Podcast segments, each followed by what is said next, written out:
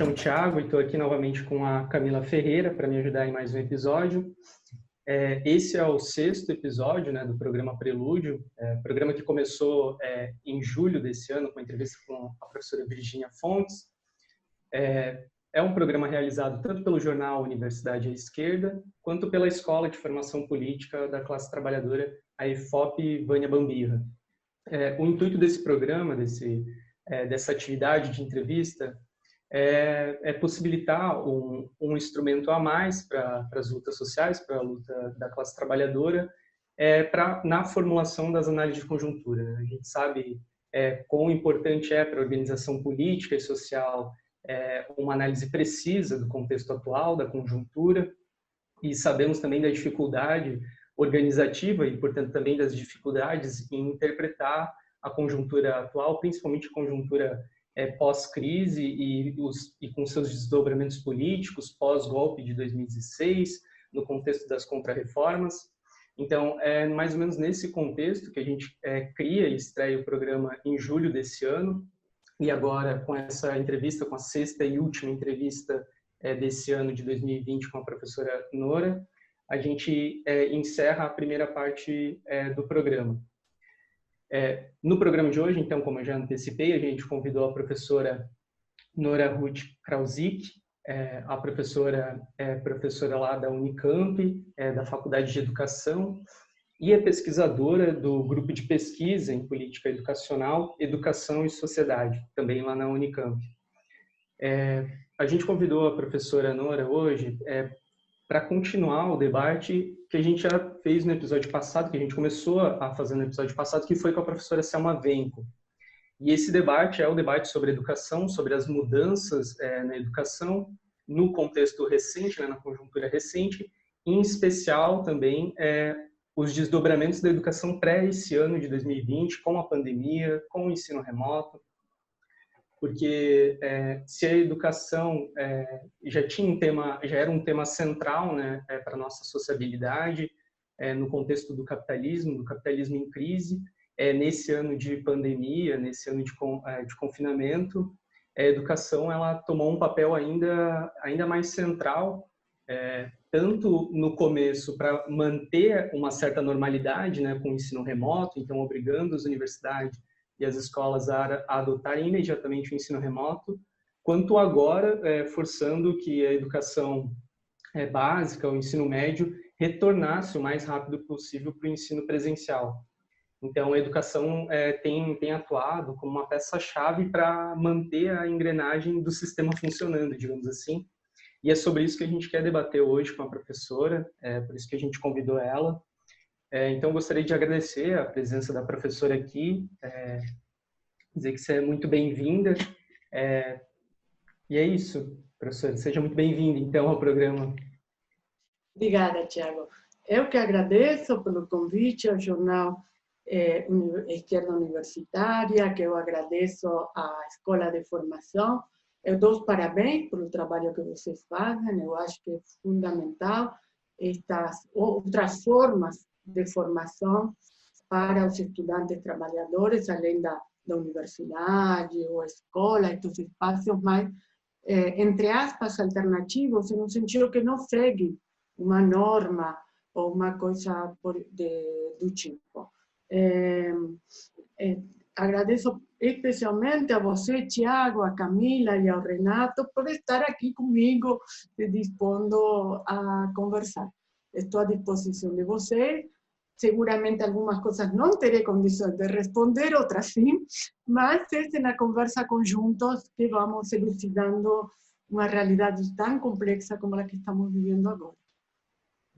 Isso, bom, professora, para começar então, né, essa conversa, a gente queria partir um pouco dessa contextualização que o, que o Tiago fez, pensar uh, que a partir da crise né, de 2017, com as ondas que se seguiram de, dessa crise, uh, várias reconfigurações uh, no Estado tiveram que acontecer, e a exemplo dessas mudanças, a gente tem as reformas, ou contra-reformas, né, melhor, como a administrativa, a trabalhista, é, a, a da Previdência, que já aconteceram, e também mudanças e reformas educacionais, como a exemplo da nova Base Nacional Curricular, Comum Curricular. Né? Então, pensando um pouco nisso, que a professora também já abordou em uma pesquisa comparativa as reformas que aconteceram na década de 90, né? uma pesquisa comparativa entre países da América Latina, da reforma desse período, a gente queria pensar nessa trajetória das políticas educacionais, como que a gente pode analisar essas mudanças ou também as continuidades né, desse projeto a longo prazo nos rumos da educação brasileira. Então, quais seriam os principais ajustes que a professora vê na educação para se adequar às demandas da reprodução capitalista a, atualmente, né? Então, essa questão um pouco para a gente começar a discutir essa trajetória mesmo educacional. Bom, dizem que é muito bom começar pelo princípio. É, então, é o seguinte, vocês falaram de uma crise. É, na verdade, nós temos é, um, um, cenário no qual o, chama, é, estamos em uma crise que tem diferentes facetas, ou são diferentes crises ao mesmo tempo. A crise mais óbvia, digamos, é a crise sanitária. É, a segunda crise é uma crise nacional, que é uma crise da democracia ao interior do próprio sistema capitalista. Nós não podemos dizer, neste momento, que estamos vivendo no Brasil um sistema democrático.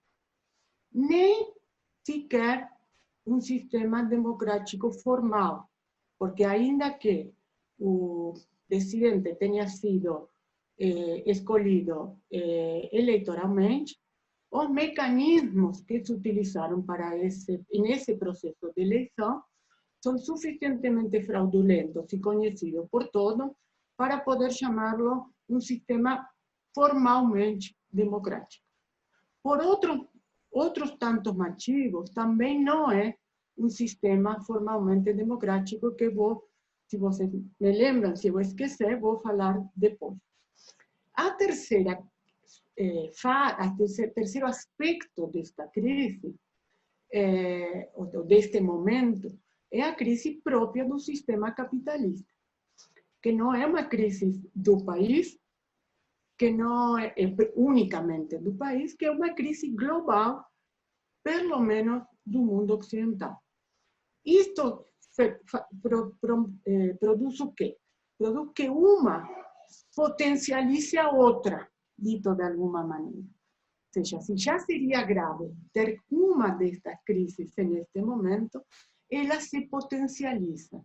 Ao mesmo tempo, não só se potencializam umas das outras, como elas estão vinculadas. Que estou querendo dizer? Estou querendo dizer o seguinte: se nós não tivermos, no momento de, do capitalismo, de uma crise que produz, ou que vem produzindo, um aumento da exploração dos trabalhadores e que vem produzindo uma restrição, uma, um processo de, de, de aumento da exclusão em todas as fases, social, política e, claro, principalmente econômica, se nós tivermos nesse momento, não, não poderia ser viável a crise democrática que estamos vivendo no Brasil. É, se nós tivermos nesta situação do estágio capitalismo e não com a crise democrática no Brasil, a crise sanitária teria outras características.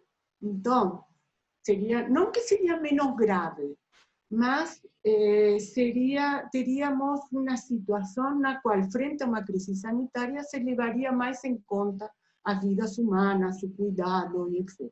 Então, o que estou querendo dizer? Que estas três fases da crise formam uma, um, um pacote, para chamarlo, uma situação atual, claro que obviamente extremamente grave por, por atingir diferentes, diferentes dimensões, mas também porque elas se potencializam umas com outras e ao mesmo tempo umas com outras, elas existem desta determinada maneira, porque existe a base desta crise que são que é a crise do capitalismo.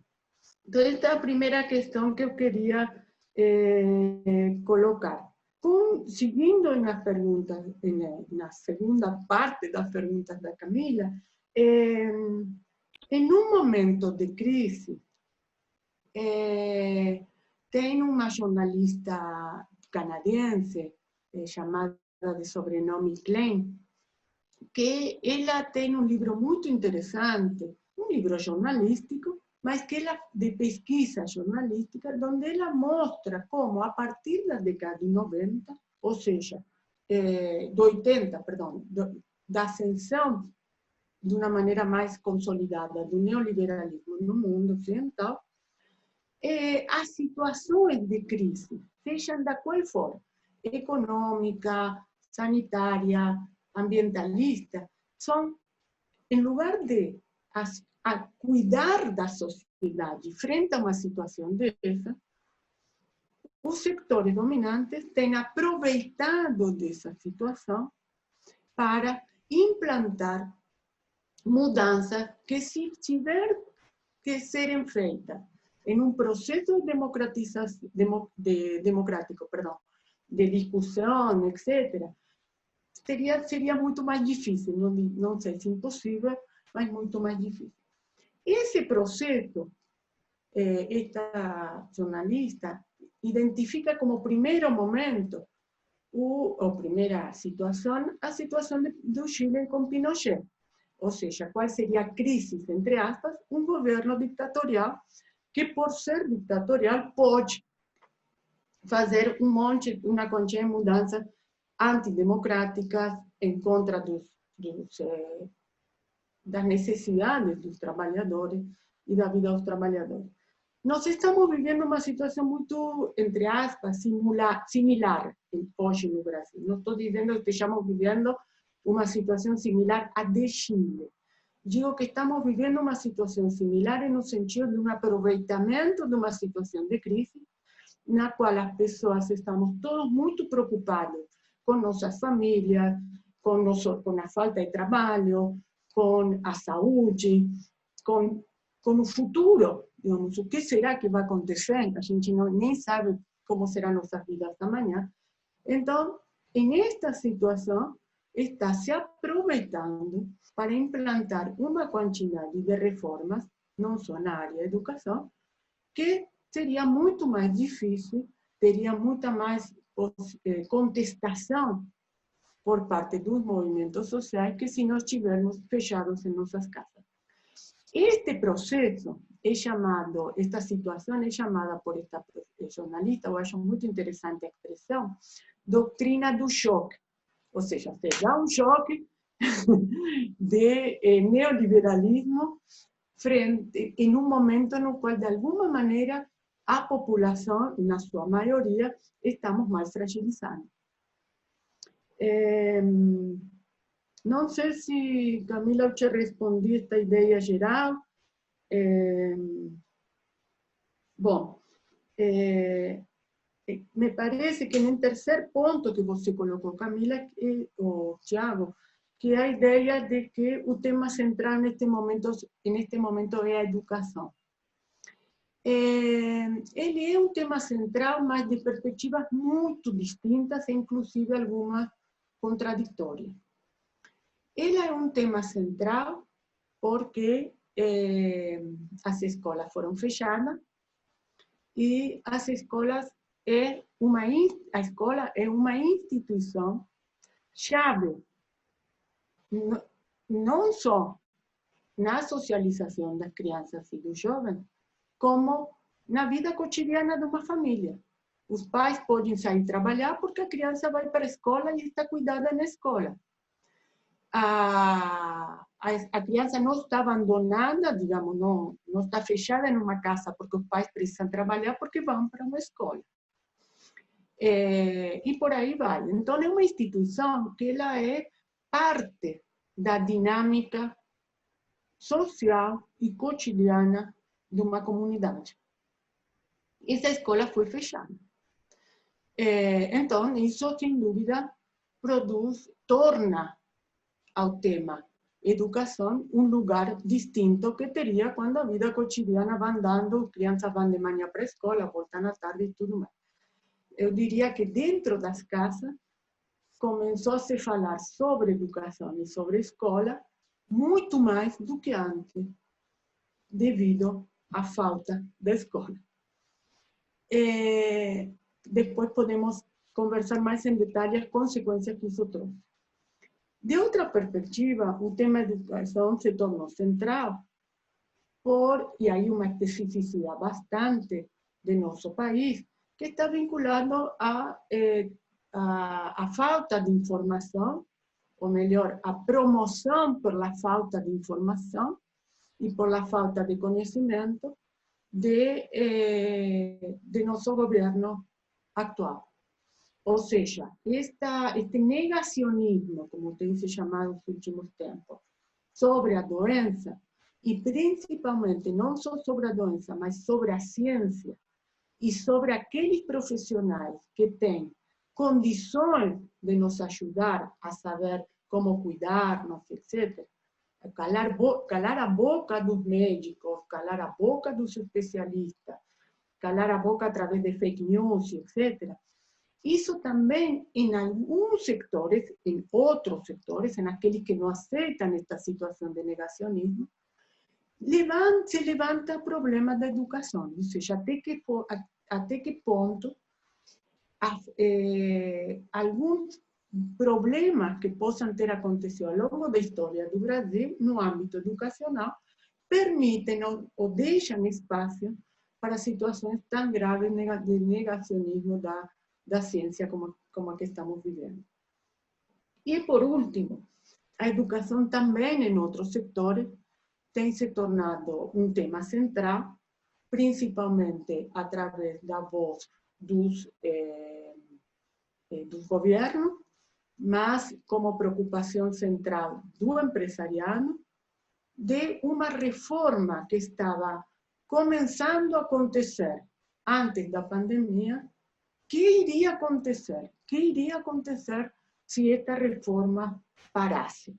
Uma reforma que, também podemos falar daqui a pouco em detalhe, uma reforma que está ao serviço dos interesses do capital e principalmente ao serviço dos interesses do capital financeiro neste estágio do capitalismo. Eu acho, Camila, que para começar eu respondi as três questões.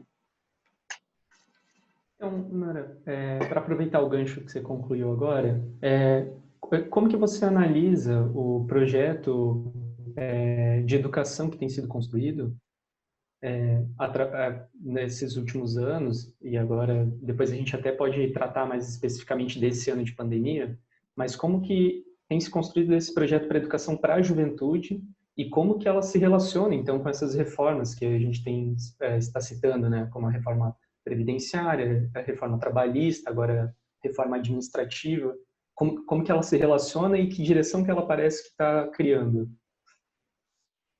Tiago, eu acho ótimo você ter, já na pergunta, ter relacionado a reforma.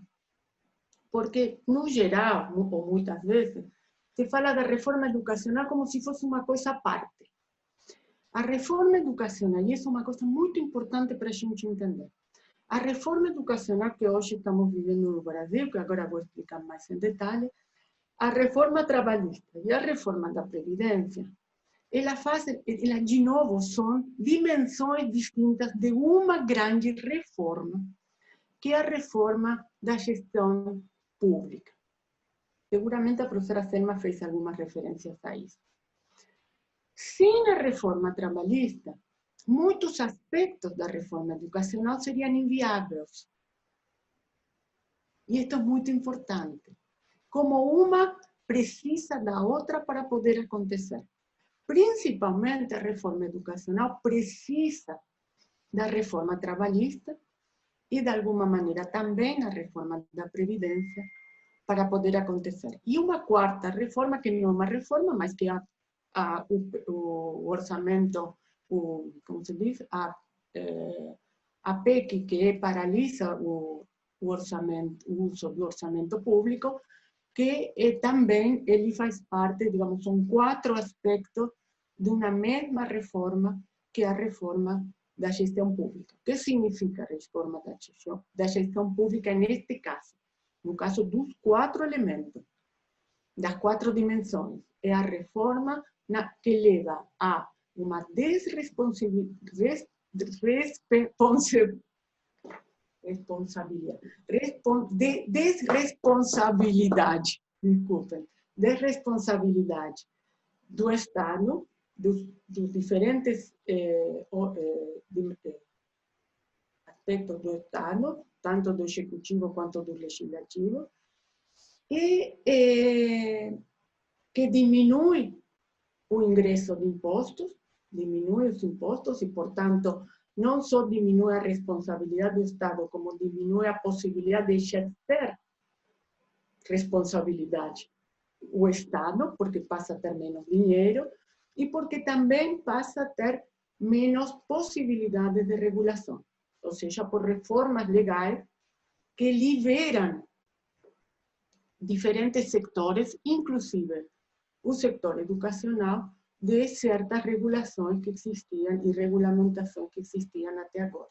Então, é, isto que tem em comum o conjunto eh, das reformas. É, tem duas coisas especificamente para a educação que eu gostaria, que eu gosto sempre de ressaltar. Primeiro, que no Brasil nós temos uma situação na qual, lamentavelmente, a educação nunca foi prioridade.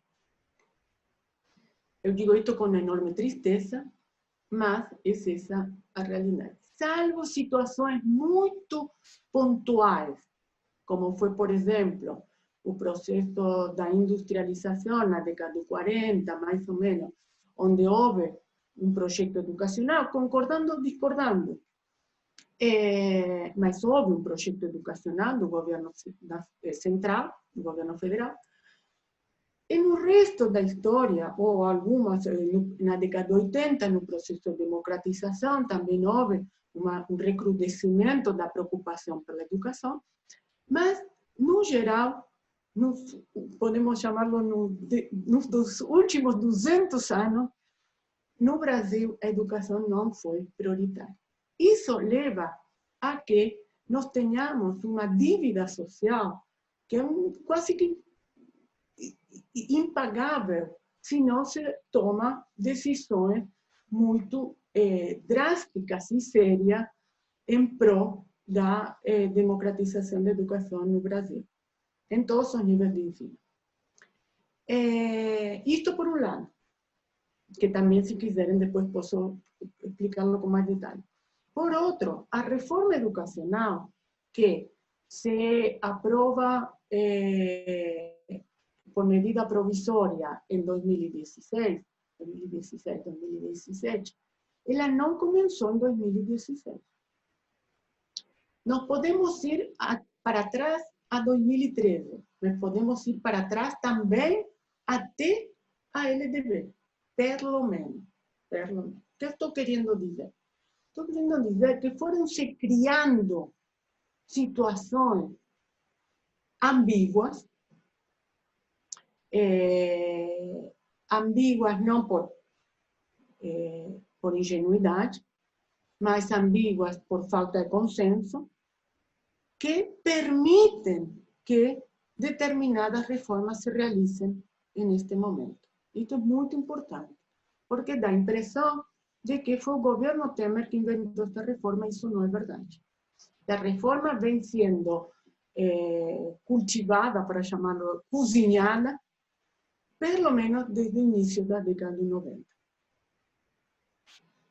Sin negar los antecedentes da própria, do próprio país e seu desenvolvimento da educação. Nós temos que lembrar sempre que olhar para a história de um país é olhar para seus conflitos e suas contradições. E olhar para o presente é olhar para seus conflitos e suas contradições, que não surgem naquele momento em que estamos olhando.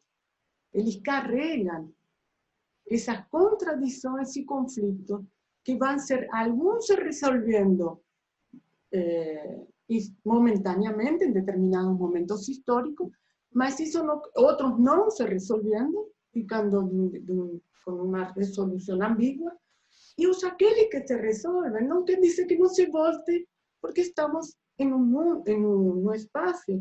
De una lucha de relaciones de poder y de proyectos de mundo distintos y a veces hasta antagónicos.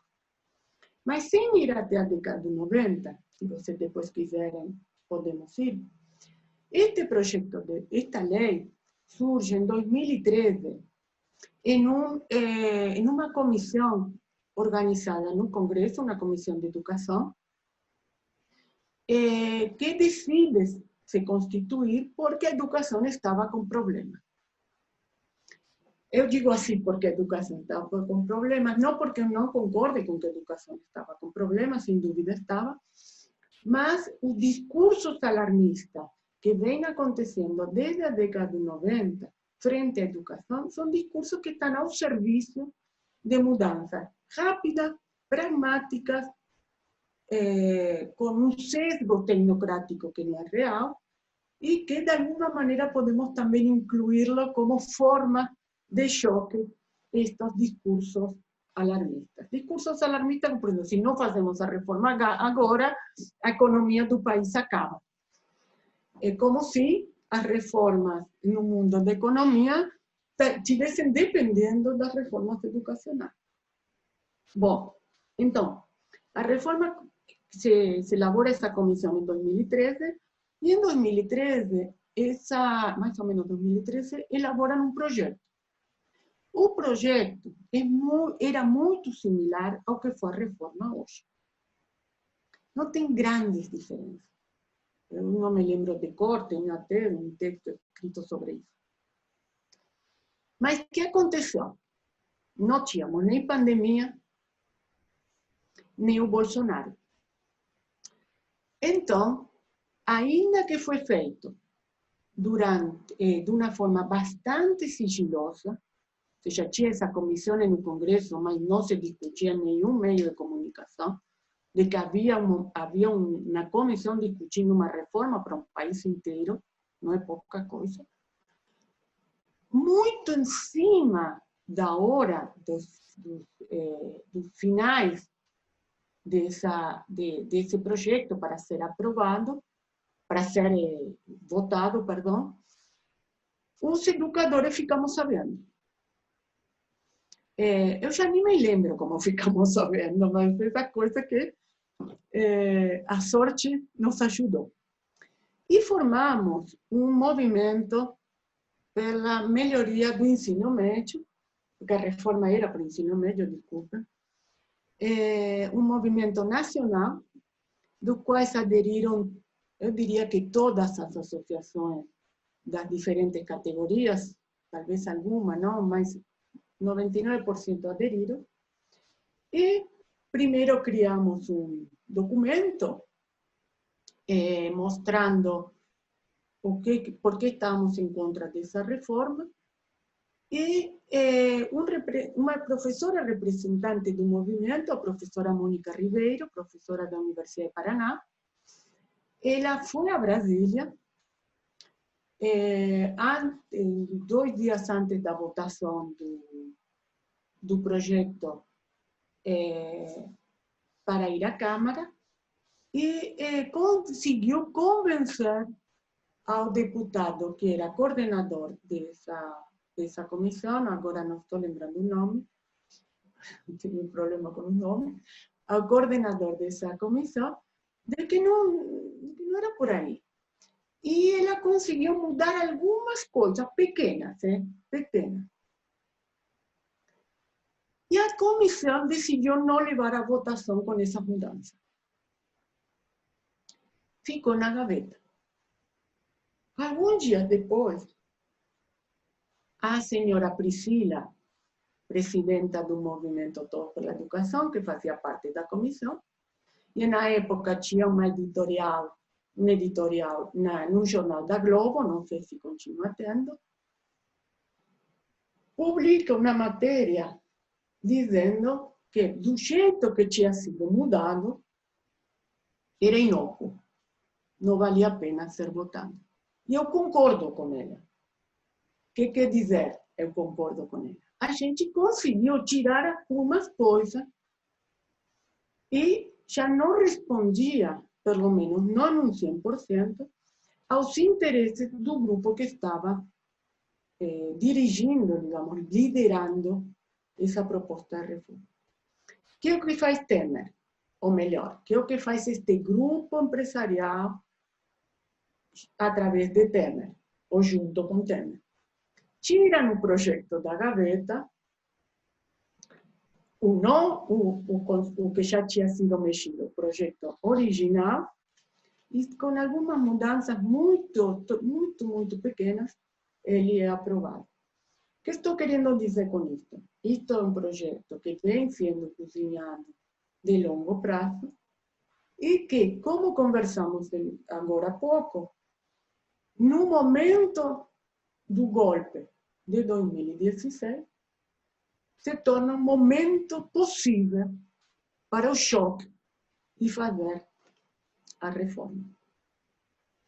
Eh, bueno, esto con relación a los temas centrales, porque educación es un tema central, más cuidado, porque es un tema central, ya sé que no fue tu intención, pero es un tema central con dimensiones y composiciones muy diferentes y muchas veces antagónicas.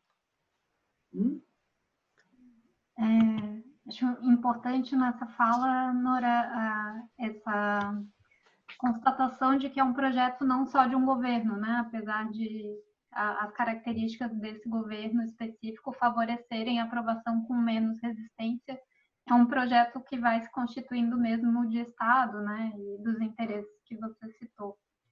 E daí, só para continuar uh, essa nossa questão sobre a educação, você pesquisou no, no pós-doutorado também nos Estados Unidos um pouco das políticas educacionais nos Estados Unidos e as mudanças institucionais no ensino médio como elas influenciaram né, no, no Brasil. Então, pensando um pouco nessas mudanças né, da relação entre Estado, escola, sociedade, que você aborda na pesquisa, como as mudanças de, de gestão, um exemplo da, da escola charter, né, as mudanças de remuneração do, dos professores, também é, na implantação de padrões curriculares, né, que a gente pode pensar daí na, na, nas reformas do ensino médio e outras, como que a gente pode ver essas tendências que já estavam presentes nesse momento que você estava fazendo a pesquisa, hoje é, presentes na, na educação brasileira, né? O que que de fato se concretiza dessa influência? É, sim, Camila. É, é verdade, eu fiz um pós-doutorado nos Estados Unidos e vou explicar por que fiz o pós-doutorado, por que fui a, a Estados Unidos fazer o pós-doutorado.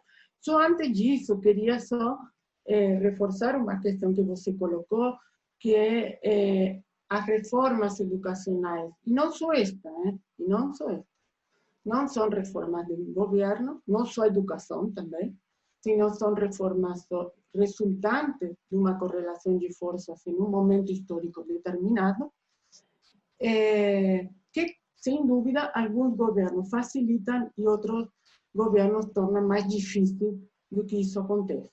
Claro. Eh, agora, também é importante de, destacar, e eu só me referir a este momento, mas não é próprio deste momento, que também não é só do Brasil. E isto é muito importante. Nós estamos vivendo uma reforma trabalhista, previdenciária educacional global. Isso não significa que não tenhamos que levar em conta e estudar em profundidade as particularidades de nosso país. E também não significa que tenhamos que ficar cegos das tendências internacionais por só olhar as particularidades de nosso país. Nenhuma das duas se explica isoladamente. Nenhuma reforma se explica sem as duas dimensões isoladamente. Então, isto que eu queria colocar. Eu fui aos Estados Unidos a fazer meu pós-doutorado, porque eu estava vendo aqui no Brasil que estava chegando uma quantidade de, de, de produção bibliográfica eh, reforçando as vantagens, as virtudes das políticas educacionais norte-americanas. Eh, junto com essa produção, se estava dando de uma maneira até mais enfática consultorias, palestras, havia todo um movimento de, dos, das fundações, dos institutos eh, empresariais que traziam, e que continuam trazendo, os experts norte-americanos para mostrar a vantagem da, eh, política norte-americana. Eu vou dar só um exemplo e, e eu vou ir a isso que você está falando, Camila. Só um exemplo mais simples. Em 2001 ou 2002, para que vocês vejam que isto não é de ontem, eh, se, eh, se, saiu uma publicação que, se vocês colocam na internet Escola Charter, é a primeira publicação que aparece, realizada por, eh, editada né, pelo Instituto Itaú e pelo Instituto Burdeu, que tem duas, e na época em que ainda ninguém falava no Brasil sobre escola charter, pelo menos não se falava assim publicamente. E eu acho que é importante explicar o que são escolas charter, mas já vou. Tem uma publicação que tem duas partes. Uma primeira parte mostra como a Constituição brasileira permite a gestão privada das escolas públicas seja, como existe uma possibilidade dentro da Constituição brasileira para transformar a gestão pública das escolas públicas em gestão privada, que seria as escolas charter. E uma segunda parte que eh, detalha a reforma que naquela época aconteceu nas, eh, no estado de Pernambuco reforma que depois se tornou a grife das reformas em São Paulo e em todos lados. Talvez tenha sido a primeira vez que um estado do Nordeste se torna grife para estados como Rio de Janeiro, São Paulo. E mostram que essa reforma que aconteceu em Pernambuco era a implantação das escolas charter, o que não era verdade. Tinha alguns aspectos mas não era a implantação da escola charter. Com relação à Constituição, eu não fiz uma análise em detalhe do que eles falaram, escreveram naquele momento, mas tem a ver com isso que eu falei para falei para vocês, da ambiguidade de algumas questões. Né? Que, segundo como queiram se interpretar, serve para uma coisa ou para o oposto. Bom, Frente a esse cenário que eu estava vendo da eh, presença cada vez maior de consultores e de bibliografia das políticas norte-americanas, que eu resolvi que tinha que ir para Estados Unidos e entender melhor não só as reformas que estavam acontecendo lá, como também como se dava esse processo de influência. Né? E aí, posteriormente, na verdade, a minha ida aos Estados Unidos, nestes últimos anos, eu tenho pensado bastante no que significa uma agenda global. Vocês devem ter escutado bastante isso. Bom, existe uma agenda global para a educação, uma agenda global para reforma trabalhista. E eu tenho pensado, tudo bem, mas essa agenda global sai de onde? Ela não é produzida globalmente. Porque se ela fosse produzida globalmente, seria democrática. Nós estamos em um processo de mundialização, um estágio do capitalismo onde não só pode se pensar as soluções ao interior de cada uma das nações, soluções democráticas, de democratização, de melhoria ou até de transformação, se limitado pensá-lo nacionalmente, então tiramos um processo, e nesse bojo do processo de mundialização, a construção de uma agenda de transformação global em determinadas áreas. Mas não é isso. Todos nós sabemos que não é isso. Então, a agenda global sai de onde? Por que não se diz que é uma agenda produzida nos Estados Unidos? E não é uma agenda produzida nos Estados Unidos, mentira. É uma agenda produzida a partir das políticas realizadas nos Estados Unidos. Também não é um 100%, mas a maioria das políticas, que são os eixos estruturais da reforma, elas existem nos Estados Unidos a mais longo prazo, a mais, eh, a mais tempo, não, perdão, não longo prazo, a mais tempo. Por quê? Porque as reformas neoliberais. Primeiro porque é um país liberal com muito mais, eh, eh, como posso dizer, eh, permanência de um liberalismo com, me, com menos interrupções das que tivemos nós. América Latina no geral. Segundo, porque as políticas que nós estamos vivendo como, como parte do, do, deste modelo neoliberal, do político, social y económico de este capitalismo, de este estallido, comenzaron a, a ser en, empáticas en Estados Unidos en el inicio de la década de 80, principalmente con el gobierno Bush filho.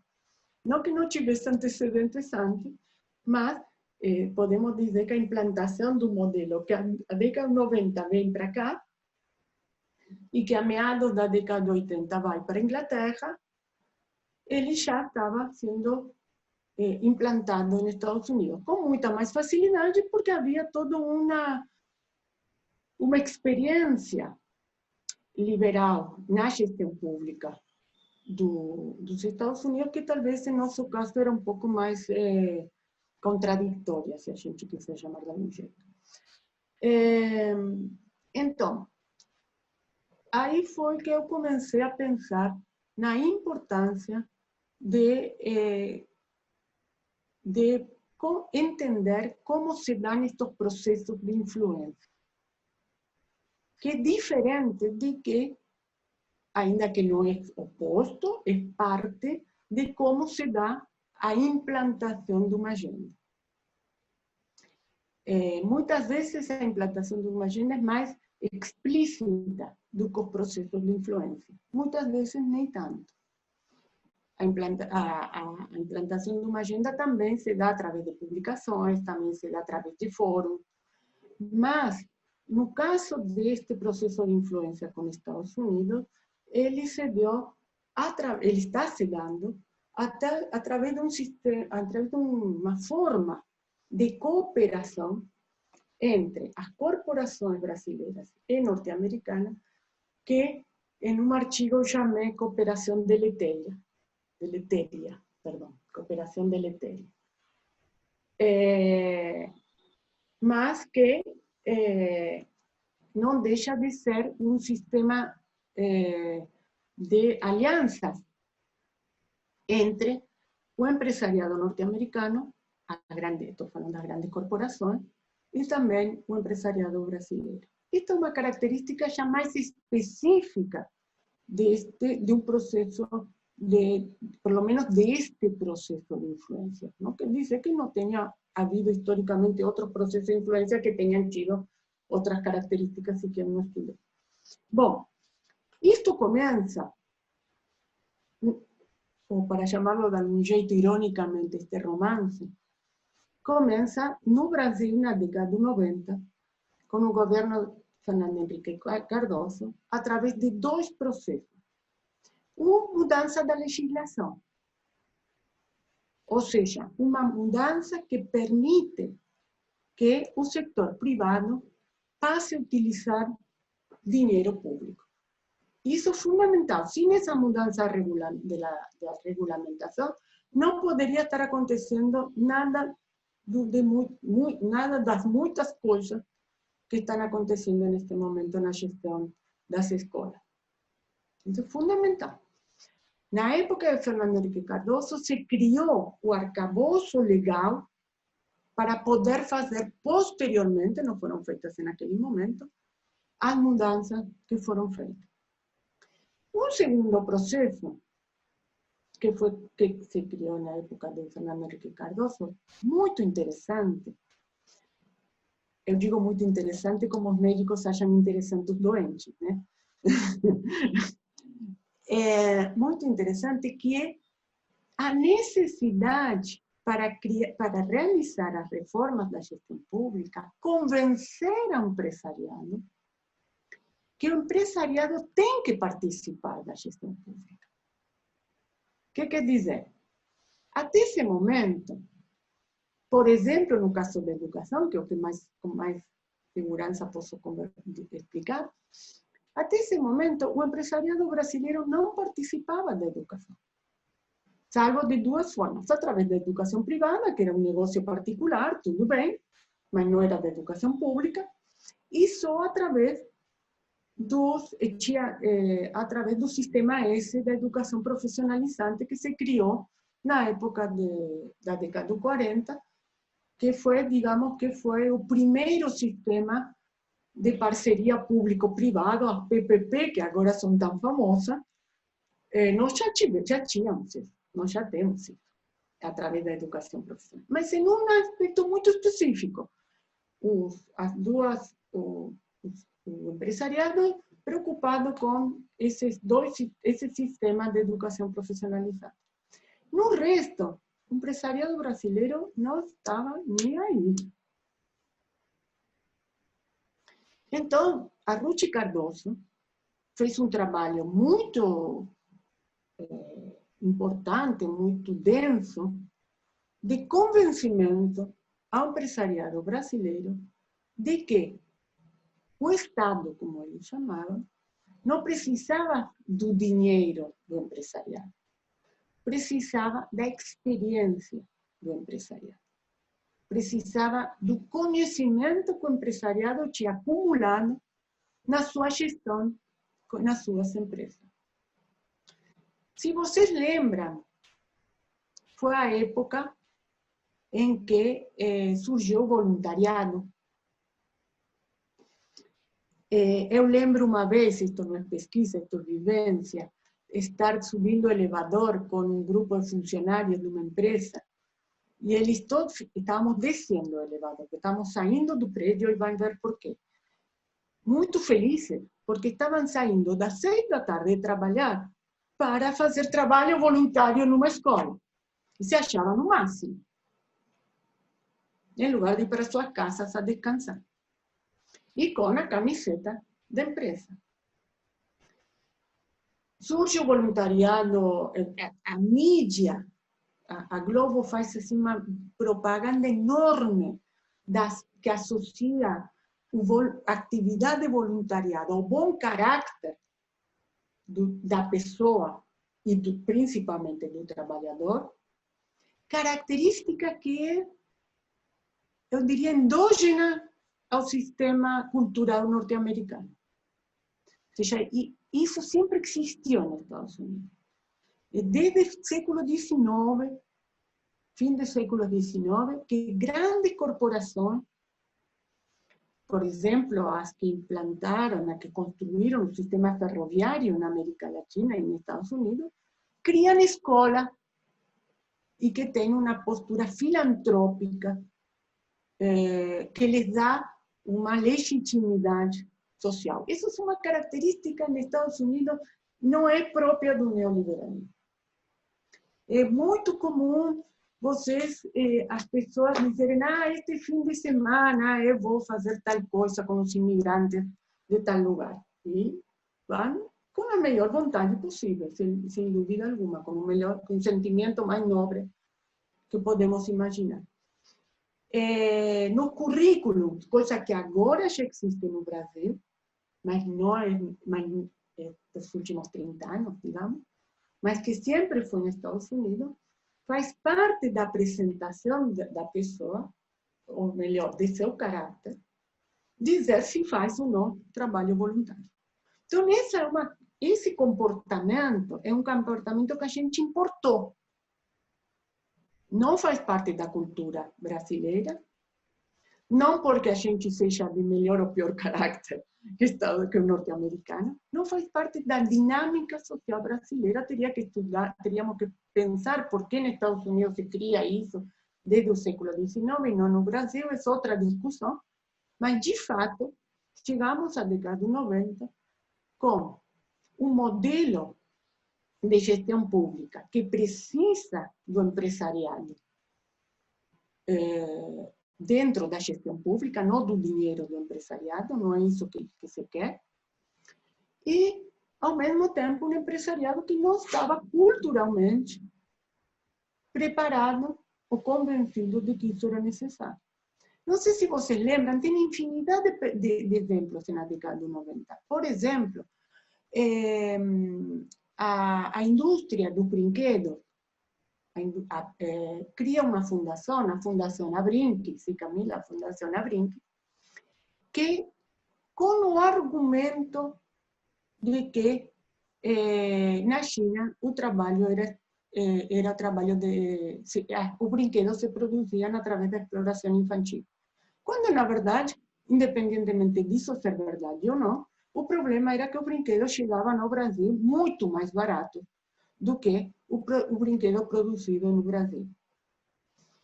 É, e se cria todo um movimento em contra do trabalho infantil para inibir a entrada do brinquedo é, é, chinês. Quando, na verdade, se queria, não se queria o brinquedo chinês, porque realmente estava chegando muito mais barato e estava criando um problema muito sério. E eu não estou dizendo isso porque eu maquiavelicamente esteja pensando assim. O próprio presidente da época, na época da Fundação Abrinque, o senhor Odechi, não me lembro o sobrenome, um empresário, um grande empresário de uma indústrias mais grandes de, de brinquedos do Brasil, que cria a fundação, em uma entrevista diz, eh, nós somos, eu, ele, totalmente contra o trabalho infantil. Mas, para os empresários, temos que explicar-lhe que a importância da fundação é porque está entrando brinquedo barato, a um preço econômico. Ele mesmo dizendo qual é a linguagem que o empresariado ia escutar. Ele, uma pessoa é, militante, inclusive ele deixou a, a direção dessa empresa para é, realizar este trabalho de militância na Fundação Abrinque, e que são todos movimentos que rondaram ao redor da importância de criar uma cultura eh, filantrópica eh, na sociedade brasileira, principalmente entre empresariado e também entre os trabalhadores, apoiando, entre aspas, a, a dinâmica empresarial. É, um outro dia saiu uma entrevista da, da ex-presidenta do SEMPEC, é, que é uma das donas do Banco Itaú. É, Camila, você lembra o nome? Bom, mas é a presidenta do SEMPEC. Com uma entrevista muito interessante sobre, onde ela explica como neste tempo de pandemia o empresariado tinha percebido a importância da filantropia. Ou seja, mais um movimento de, de reforçar o lugar do empresariado na sociedade brasileira, além de seu próprio espaço digamos, enquanto empresário. Bom, estou me alongando demais. É, então, o, na década de 90 se geram essas duas é, situações fundamentais, uma mais cultural, de convencimento, e outra legal, para poder realizar posteriormente as reformas. É, ambas já existiam em Estados Unidos, as reformas legais se terminaron, digamos, de, de desenhar na década de 80 en Estados Unidos, y ambas, tanto esta característica cultural quanto a, a, a legal do uso dos recursos públicos que já existia em Estados Unidos se amplia com as políticas do governo Bush. É... Pulando um pouquinho que situação temos hoje? Essa pergunta é você. Eh, neste processo, digamos, de influência de, de Estados Unidos no Brasil. Por um lado, temos é, uma, uma dinâmica do uso dos recursos públicos, do empresariado, é, extremadamente agressiva. É, o empresariado brasileiro descobriu que na área de educação tem muito dinheiro. É, então, por exemplo, este é um exemplo, neste tempo de pandemia, a quantidade de empresas de tecnologia que se criaram neste tempo de pandemia. Eu diria que são empresas de fundo quintal, mas não precisam de investimento. É só fazer um aplicativo e vender para o governo. Impressionante a quantidade de empresas fundo quintal que a gente pode ver hoje no, na internet. Também tem as grandes empresas internacionais, outras, eh, em, digamos, trabalhando junto com empresas nacionais de tecnologia e de venda de aplicativos. Ainda não se voltou às escolas, mas já se criou uma Associação Nacional de Ensino Híbrido, de Híbrida. seja, ainda não, se não temos nem as condições para implementar o ensino híbrido, mas a Associação Nacional, que significa, de fato, a criação de lobbies que vão estar em Brasília pressionando para eh, a venda de, de aplicativos e de modelos de ensino híbrido, já está criando. E se vocês entram nessa associação, a maioria são empresas de, de fundo de quintal mesmo, já que se criaram para isso. É, a outra forma que esta surge antes da, é, como se diz, da, da pandemia, que, eh, que a reforma de Fernando Henrique Cardoso cria condições para isso, é a transferência de escolas do Estado para a gestão privada. O que isso significa? Isso, estou querendo explicar para quem não, não conhece, vocês obviamente sabem, mas talvez nem todo. Isso significa que a dinâmica da escola, a administração da escola, do dinheiro, a disciplina, tudo, a gestão, o coração da escola passa a ser dirigido por uma empresa. Nós temos duas novidades no Brasil, porque a gente tem sempre suas particularidades. Uma são as escolas cívico-militares.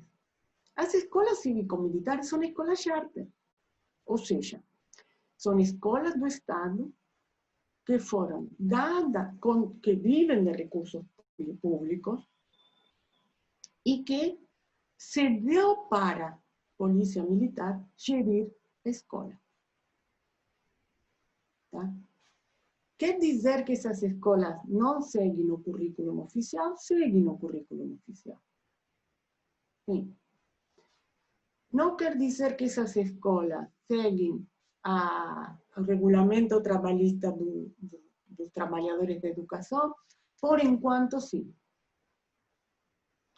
Eh, no caso das escolas cívico-militares, nem tanto, porque são contratados eh, pessoas ou aposentados ou militares que estão, policiais que estão em exercício. Então, ali já tem um sistema mais mixto, digamos, na área do, do trabalho tanto administrativo quanto docente. Mas nas outras escolas charter, não. Nas escolas charter, por enquanto, são professores contratados, são professores do Estado, que recebem pelo Estado e que são regidos pela lei trabalhista do Estado. Porém, porém, tanto a reforma de Pernambuco, essa que eu comentei anteriormente, quanto a algum, um conjunto de escolas na em São Paulo, outras no Rio de Janeiro e em outros estados, tem mecanismos que servem para camuflar mudança nas, nas leis trabalhistas dos docentes. É, como, por exemplo, para, para ser mais clara com isto, para trabalhar nessas escolas, e no caso de Pernambuco e em São Paulo tem umas 500 escolas públicas que trabalham com essa lógica, elas são escolas integrais, eh, o professor tem dedicação exclusiva, só pode ter dedicação exclusiva, não pode trabalhar eh, de noite, por exemplo, no sistema noturno. Eh, ele tem um sistema muito mais rígido de controle do Estado. É, o currículo o mesmo, em princípio. O professor recebe. Pode ter mudado agora, mas em um momento chegou a receber 75% a mais que o salário do professor da rede comum. Para poder participar, trabalhar nessas escolas, como que é? O professor que quer trabalhar nessas escolas si candidata. Fai una prova, c'è il professor da recita, fai una prova, fai una intervista per vedere se ele combina con, con ese progetto di scuola e contrattato, diciamo, passa a lavorare nella scuola, il professor da Reggi, ma passa a lavorare nella scuola, speciale no sentido di caratteristica. Característica especial, passa a receber 75% a mais, que não está incluído como uma premiação. E se ele não se adapta à dinâmica da escola, ele é retirado da escola e volta à escola regular que trabalhava antes. Ou seja, ele é mais ou menos demitido. Isto que eu quero dizer, uma forma de encobrir mudança nas regras do jogo trabalhista. É... Mas eu acho que eu me viajei. Eu acho que eu fui embora com o que eu estava explicando. Ah, e outra influência importante de Estados Unidos que está se querendo se impor aqui. O Bolsonaro gosta muito da ideia, principalmente Guedes, porque é uma, foi implantado primeiro no Chile, mas bastante pouco conhecido, muito mais conhecido por Estados Unidos, que é o sistema de voucher, que é o sistema de bônus, que é o que Cova falou que agora iria implantar no município de São Paulo para eh, educação infantil. Eh, e não só para educação infantil, porque está havendo um processo muito interessante para acompanhar, para ver o que, que vai acontecer, que famílias de, que enviaram até agora seus filhos às escolas particulares, devido à crise econômica, estão matriculando nas escolas públicas. Então, eu não tenho dados números, eu acho que não existem os números, mas parece que não é uma leva insignificante.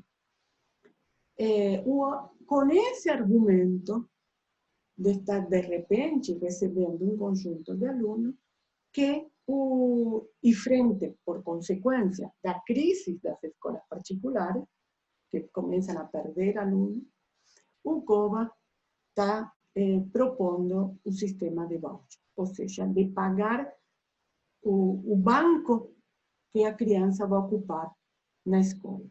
O mesmo que tem se feito, que tem se feito agora com pandemia, que quando começaram a faltar leitos do SUS, se compraram leitos na, no hospital, nos hospitais privados. Quando, numa situação de pandemia social e sanitária como a que estamos vivendo, os leitos sejam privados ou públicos, deveriam estar ao serviço do conjunto da sociedade. Mas, na lógica da propriedade privada, isso pareciera não fazer sentido nem em situações tão sérias e dramáticas como a que estamos vivendo. Essa é a proposta também para as escolas.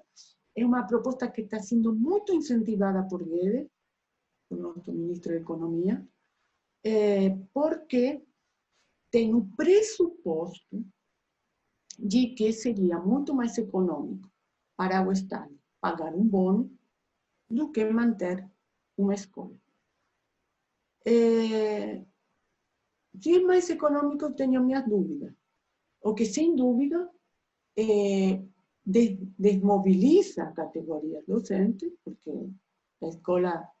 e é, desqualifica totalmente a escola pública de seu potencial de eh, promoção da cidadania, democracia e etc.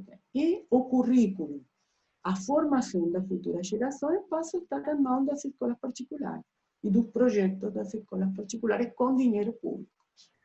É, deixa eu aproveitar então esse, esse gancho que você fechou essa última questão. É, e aí, queria só fazer essa, essa pergunta, eu acho que a gente pode começar a encerrar e tratar um pouco do, do ensino remoto, um pouco dos desafios que está colocado. Mas é, é que agora na sua resposta, você falou muito como a tendência tem sido que a escola e, portanto, a direção, o conteúdo passado nas escolas tem ficado cada vez mais na mão do, do empresariado, do capital, ou nas escolas cívico-militares, né? E eu queria te perguntar, então, como é que fica a, a, a liberdade docente, né? É, a capacidade do, é, de intervenção ou de controle do trabalho docente. Haja visto que é, a gente não precisa nem recorrer já às determinações desse ano com o ensino remoto, até porque é, nos últimos anos a gente já viu, por exemplo, um crescimento é, da ideologia da escola sem partido, é, do aumento dos artifícios e tecnologias de gestão do trabalho, né? Que daí vai se intensificar isso sim com agora com o ensino remoto, mas nessa tendência até um pouco anterior então a esse ano, é como que você tem visto esse controle com o trabalho docente? Sim, é, eu vou, Tiago, se você me dá 10 minutos, eu vou falar de, das três coisas que você colocou. É, uma retomando o que eu estava falando antes, sobre o conteúdo da reforma, eu queria só é, incluir é, dentro desta, dentro do, dos, dos grupos de interesse que neste momento estão é, sendo prioritariamente ocupando o espaço público, é tanto empresariado quanto o fundamentalismo, sectores fundamentalistas. Nós não podemos esquecer disso.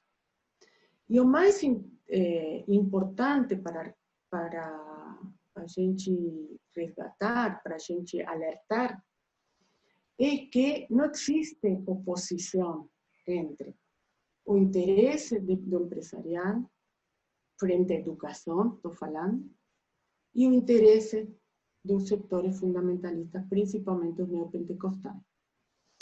Em ambos casos, e por isso, se a gente te pergunta, mas que acontece que os institutos empresariais não falam nada da escola sem partido? O que acontece que os institutos empresariais não falam nada da escola, da, da escola cívico-militar? Por exemplo, o Instituto Itaú vive enchendo a boca que está implantando projetos de gestão democrática nas escolas. Mas eu nunca escutei nenhuma declaração em contra das escolas cívico-militar. O que acontece é que existem elementos comuns que não são os religiosos. Podemos dizer que, en un caso eh, a ideologia eh, empresarial laica e em outro é a ideología empresarial religiosa. Eh, ambos casos, hay uma mm, um, herói comum, herói entre aspas, que é essa pessoa individualista que consiguió todo por sus propios medios, que busca estar cada vez constantemente atrás de mayor poupanza, mayor dinero. Entonces, hay todo un modelo de eh, emprendedor, hay todo un modelo do carácter do, do novo homem que algunos autores llaman, que são comuns em ambas eh, ideologias, para chamarlo de algum jeito, eh, ou em ambas culturas. Eh, então, isto é muito importante para, eh, para levar em conta, porque aparentemente seriam uma oposição, mas mutuamente não se, eles não se denunciam uns a outros. Por quê? Isso é uma questão para pensar melhor. Com relação ao trabalho docente, bom, isto sobre, sobre conservadorismo e fundamentalismo teríamos muito mais para discutir.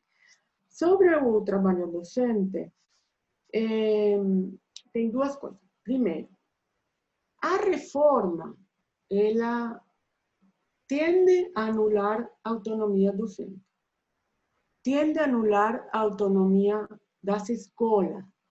Né? Autonomia, eu gosto mais da autonomia institucional, porque a autonomia docente, tudo bem, é parte, faz parte, e até é mais fácil, porque eu posso fechar a porta da minha sala e fazer o que eu quero. De fato, posso.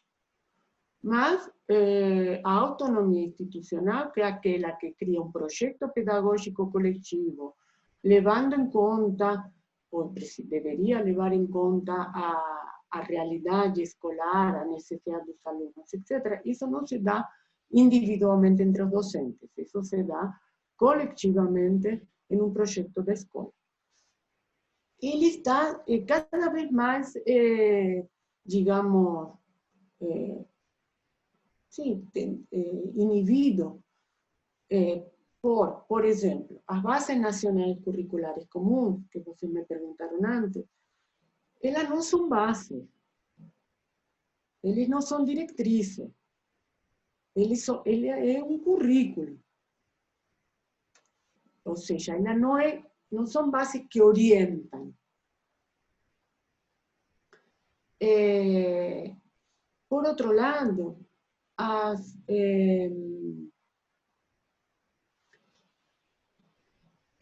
cada vez más existe, y esto ya vinha de antes da pandemia, sistemas de controle e centralização das decisões no âmbito educacional. Que com a pandemia isso se aprofundou enormemente, devido ao potencial que tem os eh, aplicativos de tecnologia e tal, para realmente controlar o que o professor faz, o que o professor diz. E isto que me preocupa. Porque que existe um sistema de acompanhamento das escolas, eu não sou contra, não. As escolas utilizam, vivem de dinheiro público, a escola é uma instituição pública que deve mostrar o que faz e por que faz. À sociedade e, obviamente, aos gestores públicos. Isto é uma coisa muito distinta de ter uma mordaça, seja através de um controle familiar, ou seja através de vídeos, eh, de possibilidades do próprio gestor público, do, das secretarias, entrarem na aula através de um vídeo, talvez até sem o professor saber, com o argumento, isto por um lado controle, e com o argumento da pandemia e da necessidade de, de, de sair para continuar, porque a educação não pode parar, entre aspas, se criaram o que eh, alguns professores chamam, e acho fantástico, o showman, o showman são esos, essas aulas gravadas por pessoas que não são professores, nem muito menos professores da escola, é o showman, que dá uma aula como tantas outras que nós temos na internet, com eh, PowerPoint e, e todas. Essa, essa aula, esse conteúdo saiu de onde? Para quem é esse conteúdo? para uma massa morfa que pode ser qualquer aluno de qualquer, de qualquer escola e em qualquer momento. Esse material, custou muito caro para, ser, para o governo. Muito, muito dinheiro para o governo. Esse material não vai ficar engavetado, lamentavelmente. Em São Paulo, por exemplo, o que tem se feito durante a pandemia é estas aulas centralizadas, em gravação, e o professor passou a ocupar o papel de tutor. Não, não com o nome de tutor, mas de fato, no qual cada três ou quatro dias se encontrava com a turma para discutir o que esta, esta, este vídeo tinha passado. E o que os professores comentam é que muitos alunos não, não entendem por que passou isso dessa maneira, foi ensinado dessa maneira, que não há um vínculo produzido de aprendizagem. Então, isso que você está colocando da autonomia é, institucional e da autonomia docente, ele vem sendo afetado já faz tempo, é, porque a autonomia cria, é, dificulta os mecanismos de controle, se precisa de mecanismos de controle não autoritários, não que não pode ter mecanismos de controle, más mecanismos de control no autoritarios. Los mecanismos de control autoritario son más fáciles de implementar, lamentablemente. Y, eh, y se crió toda una responsabilización en la escuela y en los profesores dos problemas de, de educación. Entonces, supone que si você inhibe o poder de acción autónoma dessas instituições, e o a secretaria assume com o que eles consideram seus experts, que são diferentes eh, organismos eh, privados. O ensino nas escolas, os problemas serão resolvidos.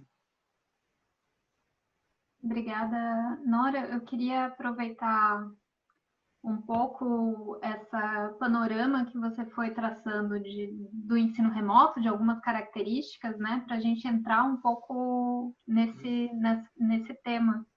E você tinha, recentemente a gente republicou, né, na sua coluna no jornal Universidade Esquerda, um texto em que você aborda um pouco as falácias do ensino à distância, né, e a relação nesse momento da, da pandemia, né, como a pandemia pode é, facilitar algumas questões que já vinham em, em, andamento anteriormente. No momento que aquele texto foi escrito, a, o ensino remoto, pelo menos nas universidades públicas, ainda era uma tendência, né? Queria um pouco para a gente poder discutir como agora, depois de alguns meses é, disso implantado, né, quase nacionalmente, em, em todos os locais, o ensino remoto como uma, uma realidade, como é, é, isso tem se colocado e quais as possibilidades de aprofundamento que a gente pode ver desse modelo, mesmo após a pandemia, né? Como que a pandemia pode ajudar a acelerar alguns processos que já vinham em curso, assim, com relação a essa questão. Bom, primeira coisa, Camila, como você mesma disse, a pandemia não criou a educação à distância ou a educação remota este, este um processo que vinha se discutindo, inclusive, só para te dar um exemplo, a lei da reforma do ensino médio contempla que possa se oferecer 20% do currículo à distância, inclusive na opção profissional, eh, eh, na, na profissional. No nocturno, o 40% pode ser oferecido à distância. E na educação de adultos, o 80% pode ser oferecido à distância. Isto se definiu antes da pandemia. Por outro lado, no caso do ensino médio, é, tem é, a dificuldade da escola criarem é, essas opções formativas, a gente não falou disso, mas a escola de ensino, a reforma do ensino médio cria, cria cinco opções formativas que eh, algumas delas podem ser oferecidas por la escola. A escola não está obrigada a oferecer as cinco opções, até porque seria impossível. Essa é outra discussão muito cara para os jovens, porque está se mentindo os jovens que vão poder escolher algo que não vão poder escolher. Mas é, existe a chance de que parte dessas opções formativas sejam oferecidas à distância. E a lei prevê isso. A lei contempla essa possibilidade. É, então, isto, isto, é muito importante, que já a pressão pelo aumento da educação à distância vem de um tempo já bastante, de uns anos para cá. Por outro lado, no caso da, da universidade particularmente, é, o aumento da educação à distância antes da pandemia é, nas universidades privadas é enorme. Vocês têm no jornal é, uma coluna do professor Alan Kent. E ele tem uma excelente é, pesquisa na qual mostra, ele tem, eu não tenho aqui né, as percentagens, mas é um absurdo, ou seja, tipo 70%, 80% da universidade privada hoje é oferecida à distância. Isto, claro que se aprofundou com a, com a pandemia e não vai voltar atrás mas já tinha começado eh, há bastante tempo, é muito mais econômico, porque, lamentavelmente, uma questão importante para colocar é a seguinte: a boa educação à distância é muito custosa. Pode ser feita para determinadas situações, cursos de aperfeiçoamento, regiões extremadamente distantes com dificuldade de acesso, Situações de pandemia ou outra? Pode, claro que pode. Não é uma questão branca, sim ou não. Mas a educação à distância, de verdade, um processo educativo à distância, de verdade, é muito custoso. Não tem nada a ver com o que a gente está fazendo, nem com o que as escolas particulares estão fazendo. Por outro lado, é, se perde muito com a educação à distância, ainda que, de, que em determinadas situações se torne necessário. Se perde o vínculo com o professor, se, se perde a capacidade de uma reflexão mais aprofundada, se perde a convivência com as diferenças e com, as, com, os outros, que são parte da aprendizagem de uma escola e de uma universidade. É, numa universidade não só se aprende dentro da sala de aula, às vezes talvez se aprende muito mais fora da sala de aula. Não deveria dizer isso como professora, mas no dia a dia, na convivência universitária, é uma aprendizagem eh, que não se pode comparar com nada. É, então, é, dito isto, as escolas, a universidade particular tem um aumento enorme, isso tem gerado uma competição, entre aspas, eh, com as escolas públicas, com as universidades públicas. Ao mesmo tempo, as universidades públicas estão sistematicamente atacadas com recortes de recursos. Então, estão buscando alternativas. Isto que estou explicando não é uma justificativa de jeito nenhum. De jeito nenhum. É, estou só explicando um pouco como se está dando o universo. O que nós, como professores universitários, estamos sentindo, inclusive nas escolas, nos institutos federais também, uma forte tendência a incorporar, cursos à distância, por um lado, não toda a universidade à distância, mas sim cursos à distância, pós-pandemia. Né? Esta ideia do ensino híbrido é uma maneira também de progressivamente incluir a educação à distância. Muitas vezes, devido a uma situação real, ou seja, se hoje me dizerem que eu tenho que ir para a faculdade a dar aula, eu não quero, não quero ir fisicamente, por conta da doença, então, também não posso, estamos um pouco eh, meio que em, em, uma situação de, da faca na frente e a parede atrás, né? Ou seja, se vou para um lado ou vou para o outro. É, isso é uma realidade, né? Mas que poderia ser resolvido de outras maneiras. Na, eh, a Camila, a universidade eh, pública tem uma tendência a implantar educação à distância. Não, eu não vejo que essa tendência se dê na sua totalidade da universidade, mas sim de curso paralelo.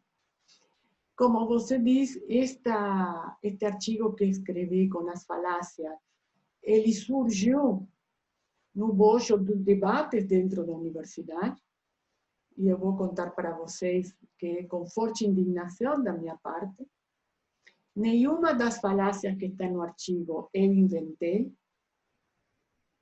eu escutei essas falácias, eu até brinco que eu deveria eh, assinar o texto com alguns colegas, eh, porque eu, essa, essas afirmações são feitas eh, começaram a ser feitas publicamente no momento da pandemia, mas já existiam em grupos eh, mais eh, pequenos, digamos, dentro da universidade. Sem dúvida alguma já, já existia. Inclusive, na, em todas, na maioria da faculdade, existem os professores que são totalmente a favor da educação à distância. Isso não é eh, novidade. Eh, não sei se com isso te respondi um pouco mais sobre isso, né? É, não, eu acho que foi uma resposta bem completa. Eu lembrei agora, inclusive, que saiu um texto da professora Selma Venco e da professora Olinda Evangelista sobre essa associação de ensino híbrido, que foi recém-criada, né? É. Enfim, fica a recomendação, acho que a gente consegue colocar nos links também. Professora Habrá uma questão, gente... desculpa, Thiago, vou te ah. interromper, porque uma coisa ah, que ah. me parece muito importante é a seguinte. O, o mundo empresarial se aproveita como universo empresarial. Não estou falando de, de um empresário ou outro empresário. A lógica do empresariado é encontrar espaços de maior lucratividade. Essa é a lógica do empresariado. Não está nem certo nem errado. É a lógica do empresariado no sistema capitalista. O problema está em que os gestores públicos deixam que estas corporações entrem e usufrutam do dinheiro público. O problema está na gestão pública, muito mais do que na dinâmica do empresariado. Eu não estou justificando a dinâmica do empresariado, eu sou totalmente contra como o empresariado está se aproveitando do dinheiro público. Mas a gestão pública deixa que eles se apropriem do dinheiro público. E aí é onde nós temos que bater a tecla. O governo de São Paulo está comprando a política educacional do Estado. Ele não está obrigado a fazer isso. Ele não está obrigado. Ele está tentado, isso eu concordo. Mas não está obrigado. Só queria comentar isso. Tá é, eu, é, assim, já foi uma conversa e tanto, acho que a gente já debateu bastante coisa, mas eu queria aproveitar, então, para a gente fazer um encerramento, queria te perguntar um pouco sobre os desafios mesmo, para a gente organizar a luta daqui em diante, dado esse panorama que você esboçou agora na, hoje nessa entrevista. É, tem um texto, agora não lembro qual exatamente, você menciona inclusive que esse momento talvez pudesse agudizar um pouco ou explicitar os princípios neoliberais ou as contradições dos princípios neoliberais.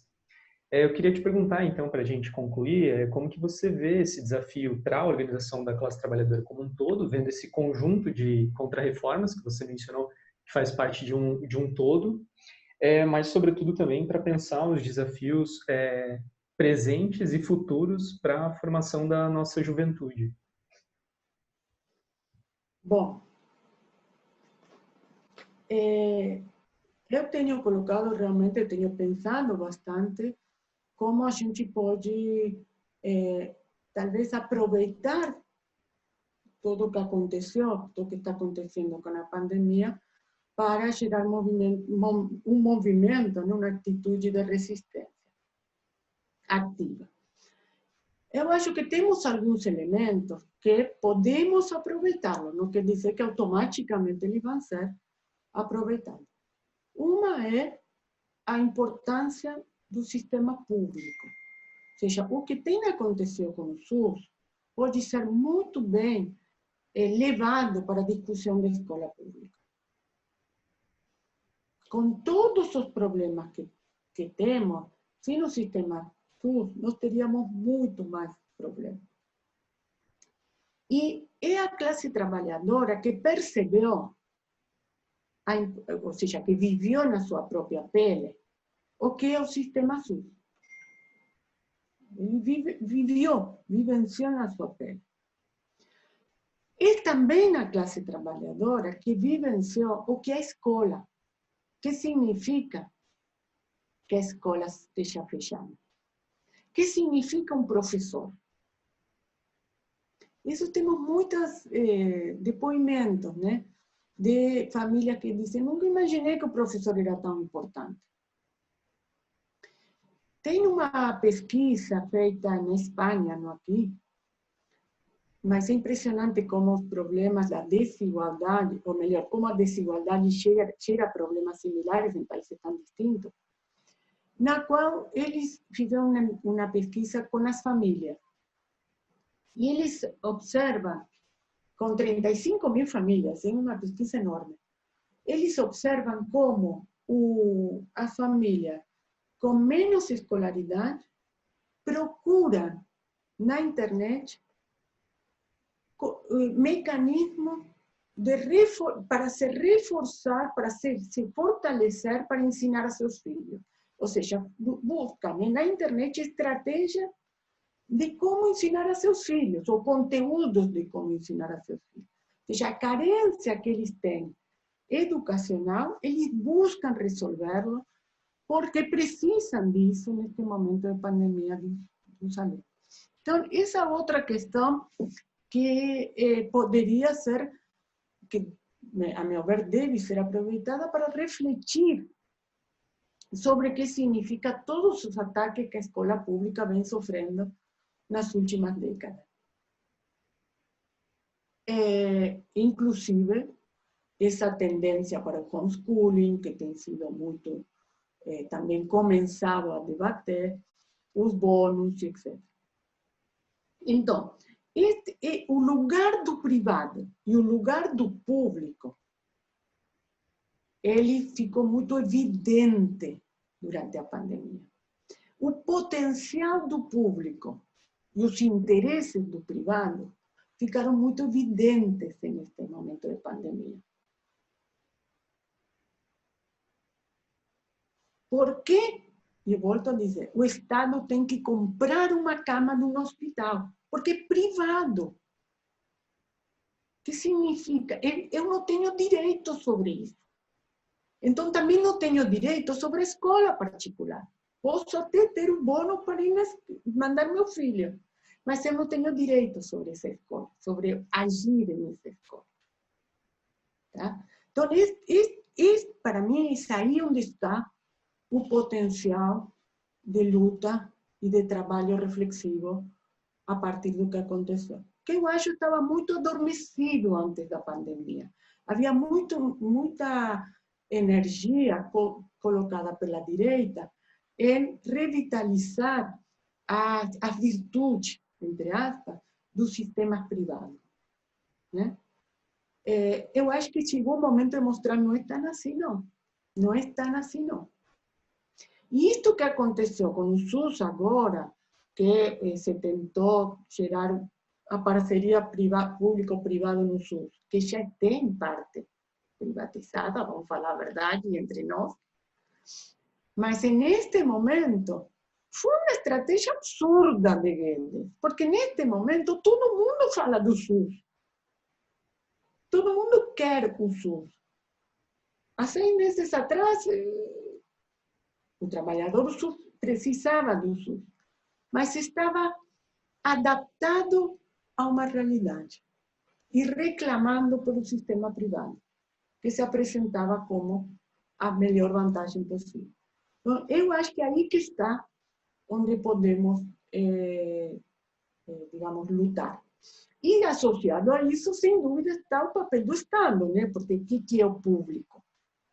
O que é o espaço público? Né? Então, o lugar do Estado, não como controlador, não como Estado autoritário, não como um Estado negacionista, sino como um Estado provedor de uma condições de vida medianamente dignas para o conjunto dos trabalhadores. Ou seja, reclamar pelo direito que nós temos, que o trabalhador tem. Eu acho que o espaço está, a contradição está colocada.